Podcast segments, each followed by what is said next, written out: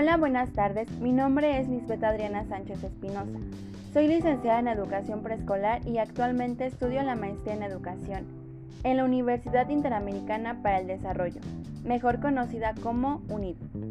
En esta ocasión, hablaré sobre las competencias, las cuales hacen referencia al conjunto de aprendizajes, habilidades y actitudes con las que cuentan las personas para llevar a cabo ciertas actividades en los diversos ámbitos de su vida.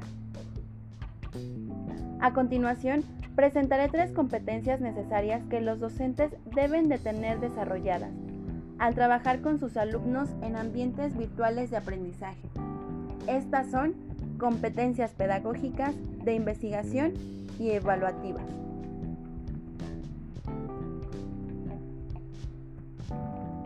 Comenzamos con las competencias pedagógicas, las cuales son el conjunto de conocimientos, habilidades, capacidades, destrezas y actitudes con las que cuenta el docente para poder intervenir de manera adecuada en la formación integral de los estudiantes.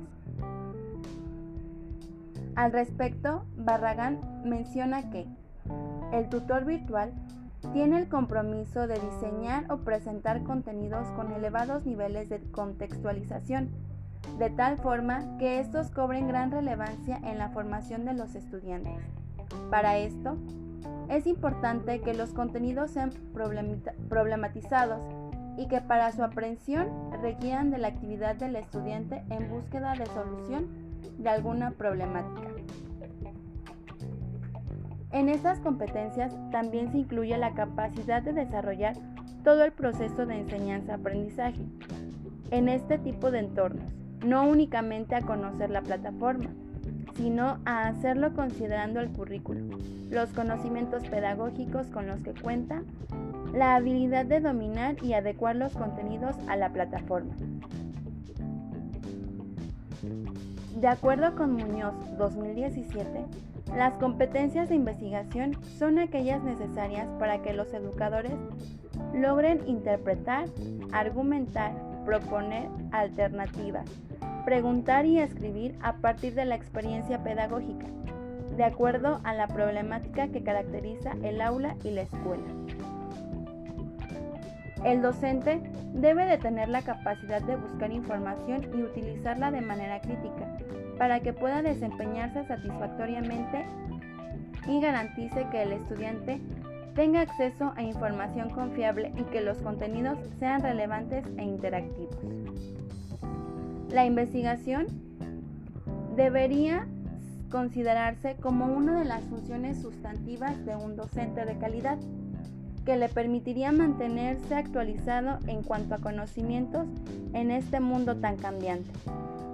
Por último, nos referimos a las competencias evaluativas, las cuales posee el docente, que tiene un buen manejo de técnicas de evaluación ya sea a través de herramientas y o entregables pedagógicos, que permitan evaluar las destrezas y el nivel de apropiación de los conocimientos de los estudiantes, además de que favorezcan que el propio estudiante pueda darse cuenta de cómo ha sido su avance a lo largo del curso, o lo que es lo mismo, pueda hacer una autoevaluación.